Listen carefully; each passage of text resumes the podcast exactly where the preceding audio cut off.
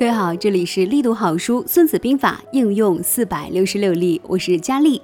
今天呢，咱们继续来读书，读到的是试篇当中总结出来的第十一计：出奇制胜，防不胜防。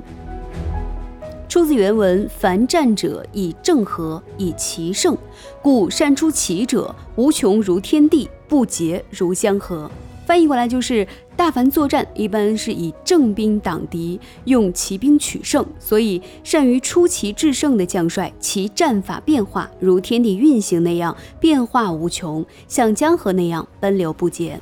奇和正是我国古代的军事术语。所谓正，是指指挥作战所运用的常法；所谓奇，是指指挥作战当中所运用到的变法。例如，从正面进攻为正。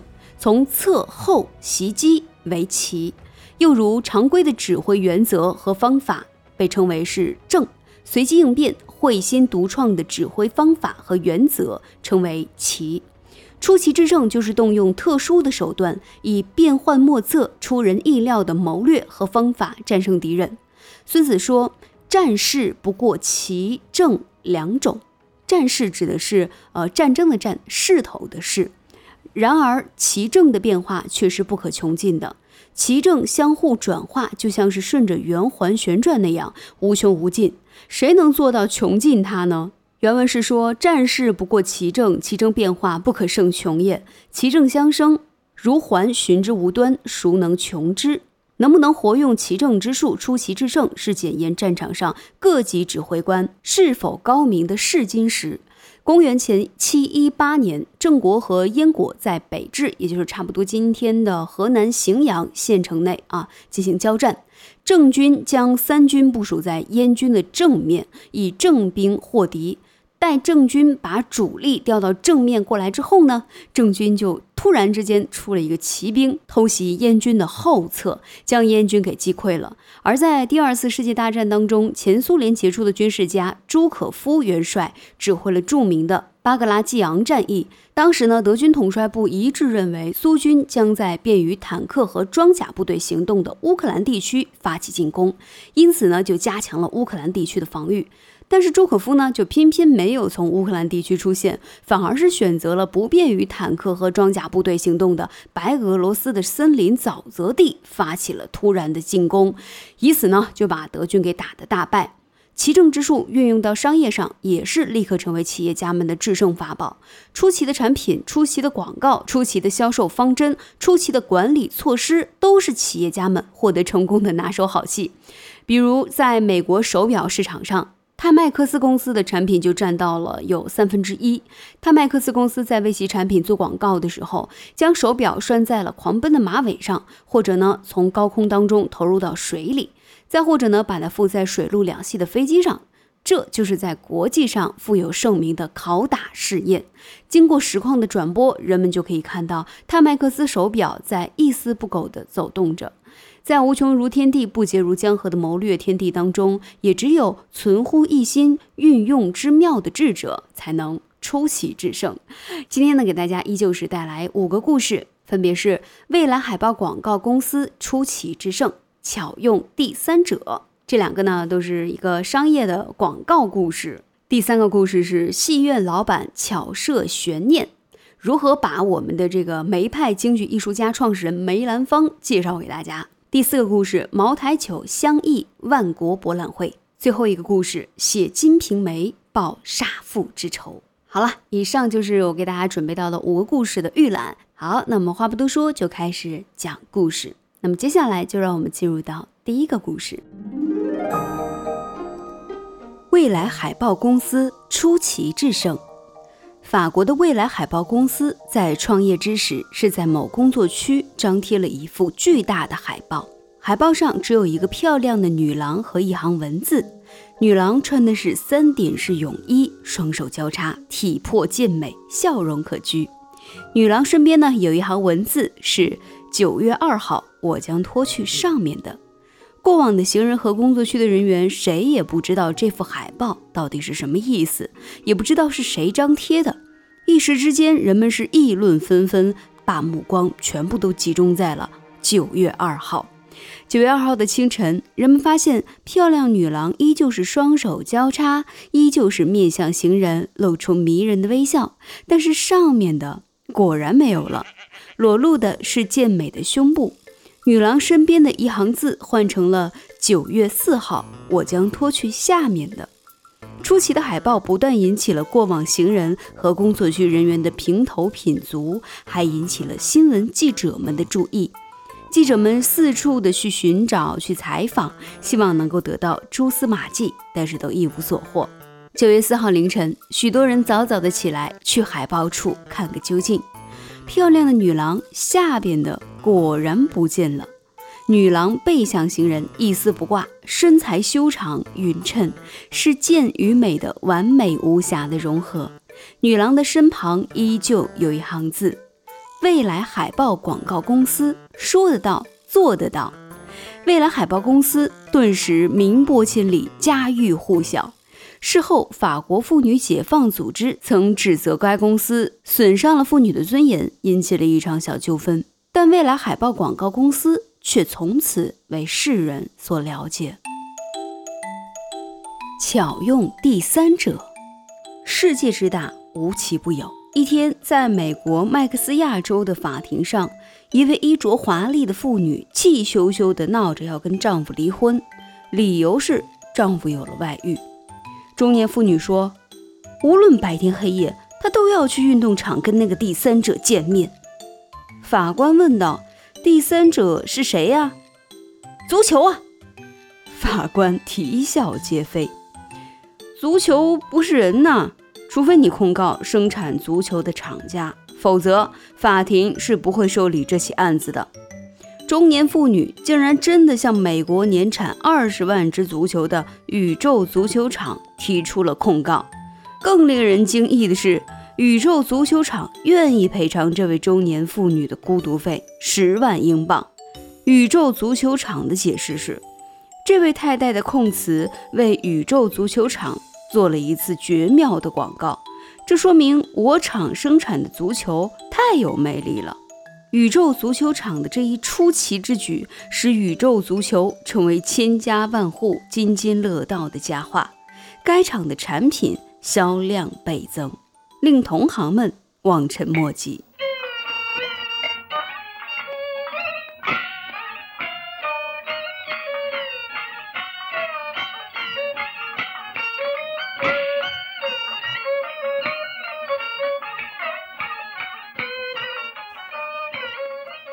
戏院老板巧设悬念。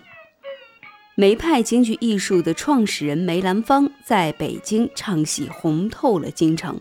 上海丹桂戏院的老板觉得把梅兰芳请到上海来，让上海人也一睹梅兰芳的芳容和一聆梅兰芳的金嗓，自己绝对不会吃亏。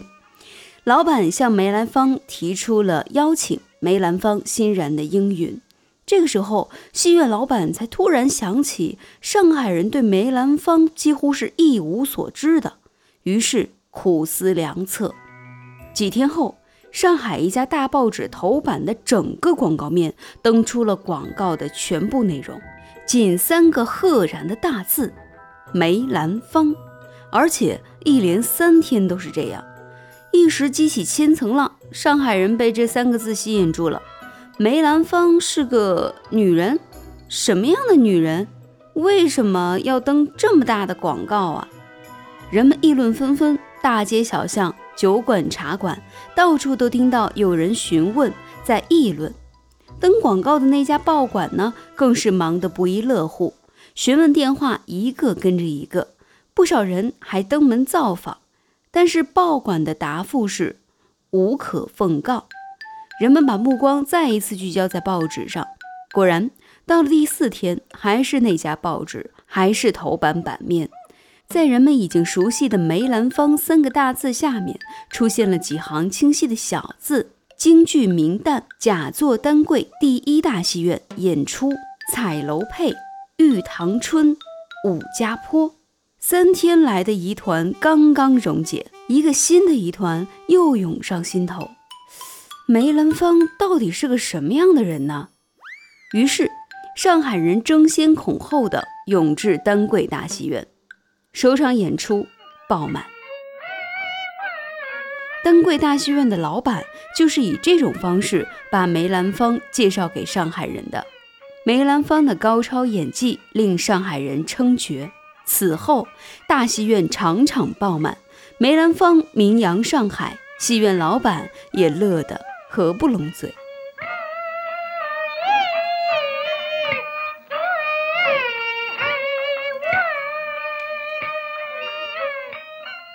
茅台酒香溢万国博览会，一九一五年，巴拿马万国博览会人涌如潮，但是在中国展示驻足的人并不多，也难怪，在那个时代，在西方人眼中，中国不过是一个东亚病夫，能有什么博览的呢？一连几天过去了，情况都没有什么改变，中国商人都在暗暗的叫苦。特别是来自贵州的那一位穿着长马褂、头戴圆帽的商人，他是来万国博览会来畅销茅台酒的，更是焦灼无比。几天来，那些红眼珠、蓝眼珠的外国人连看都不愿意看他的茅台一眼。也许是他的包装过于古朴，也许是外国人对他一无所知，也许是外国人有成见。贵州商人在苦苦地思索着。茅台酒是产于贵州省仁怀县茅台镇的一种烈性白酒，造酒用的水取自发源于云南镇雄的芒布，穿越崇山峻岭，流经茅台镇的茅台河。茅台河水无色无味，透明微甜爽口，用它酿出的茅台酒纯净透明，香味浓郁，在中国久享盛名。又一群外国人从临近的展示涌了出来，贵州商人灵机一动，摔起一瓶酒，故作失手，哎呀一声叫，茅台坠落在地，陶瓷酒瓶摔碎了。霎时，一股特殊的芳香悠悠飘起，尽享四周。好香啊！哈，妙极了！什么酒啊？哇哦，从来没有想到过会有这样的酒。在一片惊异的赞叹声当中，外国酒商们也纷纷涌了进来。尽管打碎的陶瓷瓶很快被收拾起来，尽管地面很快被擦干了，但是数天过去，中国展示内外依旧留香不绝，醉人心脾。中国茅台酒一鸣惊人，从此走向了世界。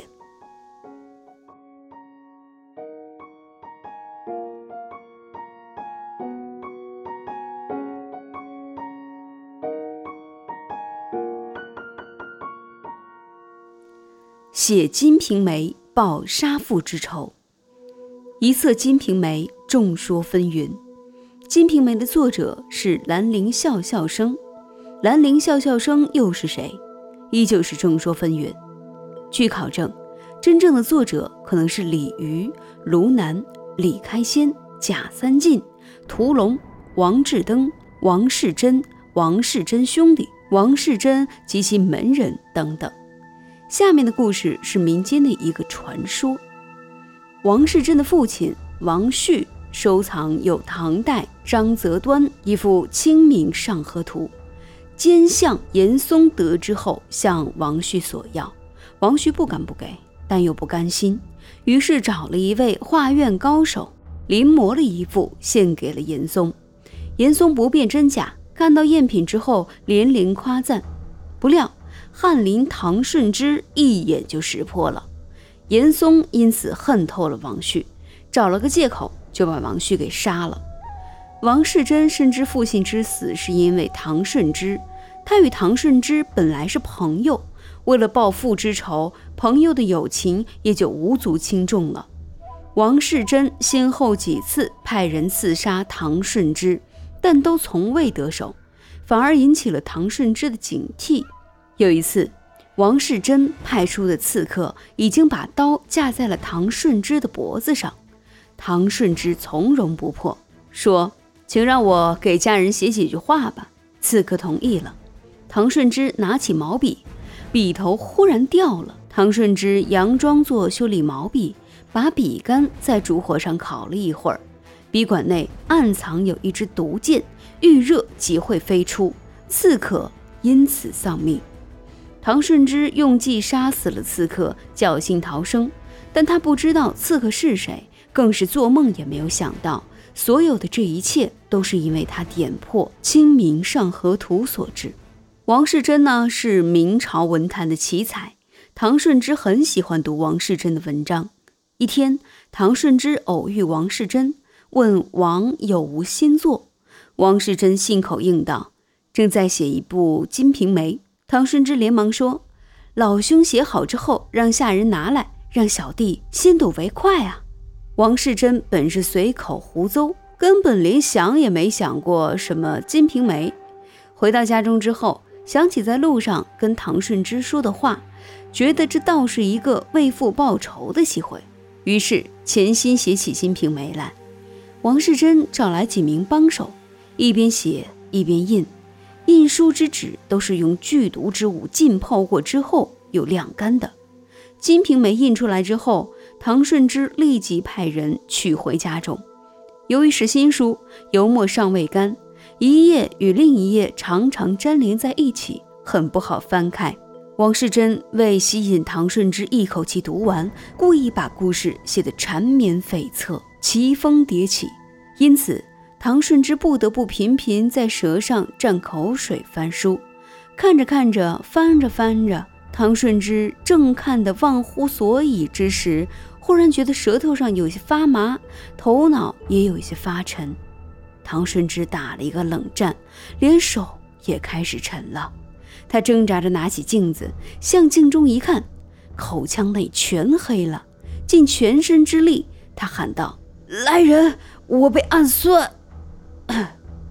倒地而亡。